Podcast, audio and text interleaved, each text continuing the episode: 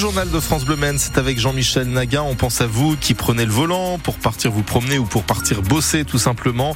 Il y a un tout petit peu de monde sur le boulevard Pierre Le Faucheux avant de bifurquer sur le boulevard de Morieux en direction du centre-ville Manceau.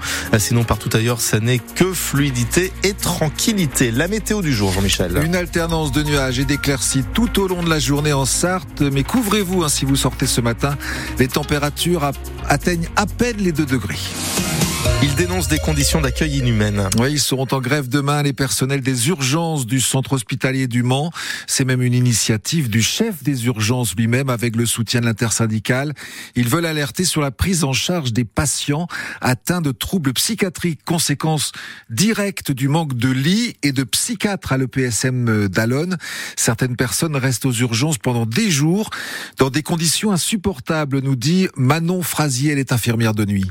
Par exemple, on a une patiente qui est partie en psychiatrie hier à l'EPSM et qui attendait depuis deux semaines et quatre jours dans une salle d'attente où les patients sont séparés par des paravents, sans douche ni toilette. Il y en a qui sont contentionnés des jours et des jours alors que c'est pas euh, forcément approprié, pas non plus humain de faire ça. Vulgairement, on fait du gardiennage en fait. Malheureusement, ça engorge les urgences et c'est très compliqué de prendre en charge les patients euh, somatiques entre guillemets euh, de manière efficace. Donc nos revendications en fait, c'est que ces patients puissent partir à l'EPSM rapidement, où ils seront soignés par des gens compétents et surtout qu'ils soient pris en charge dans des conditions euh, humaines en fait. C'est vrai qu'habituellement nos grèves c'est plutôt paramédical ou médical, sauf que là il n'y a pas de cloisonnement en fait. Tout le monde demande qu'il y ait quelque chose qui soit fait pour cette filière, qui emporte toutes les autres filières des urgences avec elle. Témoignage à lire sur francebleu.fr et sur votre appli ici. La grève n'aura pas d'impact hein, sur la prise en charge des urgences qui restent ouvertes 24 heures sur 24.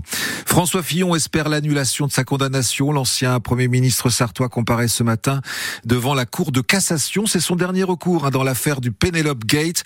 Il nie toujours les accusations d'emploi fictif de son épouse. La procédure judiciaire a été trop rapide.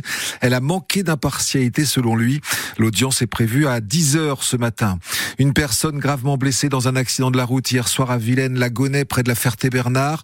Pas d'autres voitures en cause dans cet accident. La victime a été transportée à l'hôpital du Mans. Et puis il y a eu d'importants ralentissements hier après-midi sur l'A28 au niveau des Comois à cause d'une voiture qui a pris feu.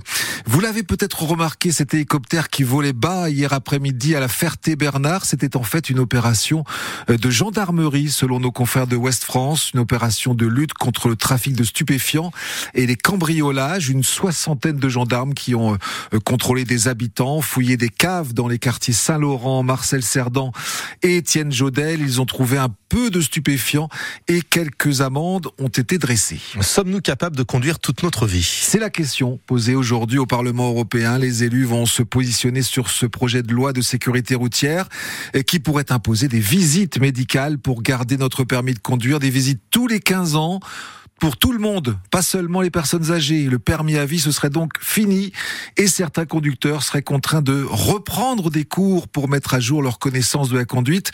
Ce ne serait pas un luxe pour Jean-Paul. Il est moniteur d'auto-école au Mans. Vous prenez ce qu'on appelle l'intermodalité, c'est-à-dire la manière de circuler en ville, les trottinettes, les vélos, les trams, etc. Tout ça, ça n'existait pas avant. Donc euh, les ronds-points n'existaient pas. Les ronds-points sont arrivés, je vous rappelle, dans les années 80. Donc tous les gens qui ont passé le permis dans les années 60-70 ne connaissaient pas ça. Donc il faudrait peut-être les remettre un peu au goût du jour là-dessus. Donc il y a tout un tas de choses qui pourraient effectivement être mises au goût du jour lors de petits stages associés aux assurances, par exemple. C'est pas tellement une histoire que ça rapporterait, si vous voulez. C'est pas tellement là-dessus. C'est surtout que ça rapporterait sur la qualité de la conduite et sur la qualité du comportement des gens dans la ville. C'est surtout ça qui est important. C'est le résultat qu'on obtiendrait. Parce que je pense pas que ce soit, euh, si vous voulez, je pense pas que le troisième âge soit la poule aux œufs d'or véritablement. Si vous voulez, on est là pour former plutôt des jeunes, mais si vous voulez, si on peut associer les, les personnes de cet âge-là à se remotiver, se remobiliser, ce serait idéal.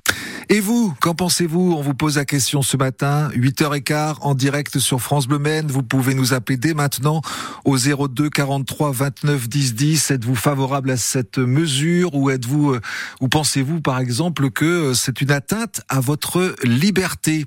Elle fait du bien cette victoire, celle des footballeurs du Mans FC hier soir à Villefranche, 4 buts à 0. Les Manceaux quittent la zone de relégation et ils remontent à la dixième place du classement de national avant de recevoir le Gaulle FC samedi au stade Marie-Marvin. Les Lyonnais, eux, sont qualifiés pour le dernier carré de la Coupe de France. Qualification au tir au but. face à Strasbourg hier soir, autour de Rouen et de Valenciennes de se départager ce soir. Et décidément, les 24 heures du mois tirent de belles affiches. On vous avait déjà parlé des concerts prévus pour, en juin pour les 24 heures auto. Louise Attack, Big Flo et Oli, Offenbach, Simple Minds. On connaît désormais le programme pour les 24 heures moto. Et vous entendrez notamment cette musique.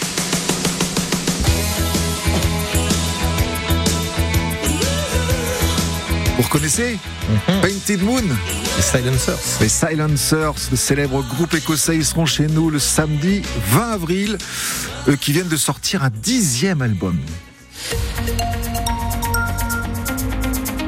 Alors, ce, aujourd'hui, c'est ciel couvert, hein, tout simplement. Exactement. les nuages sont, sont de retour. Euh, ça contraste avec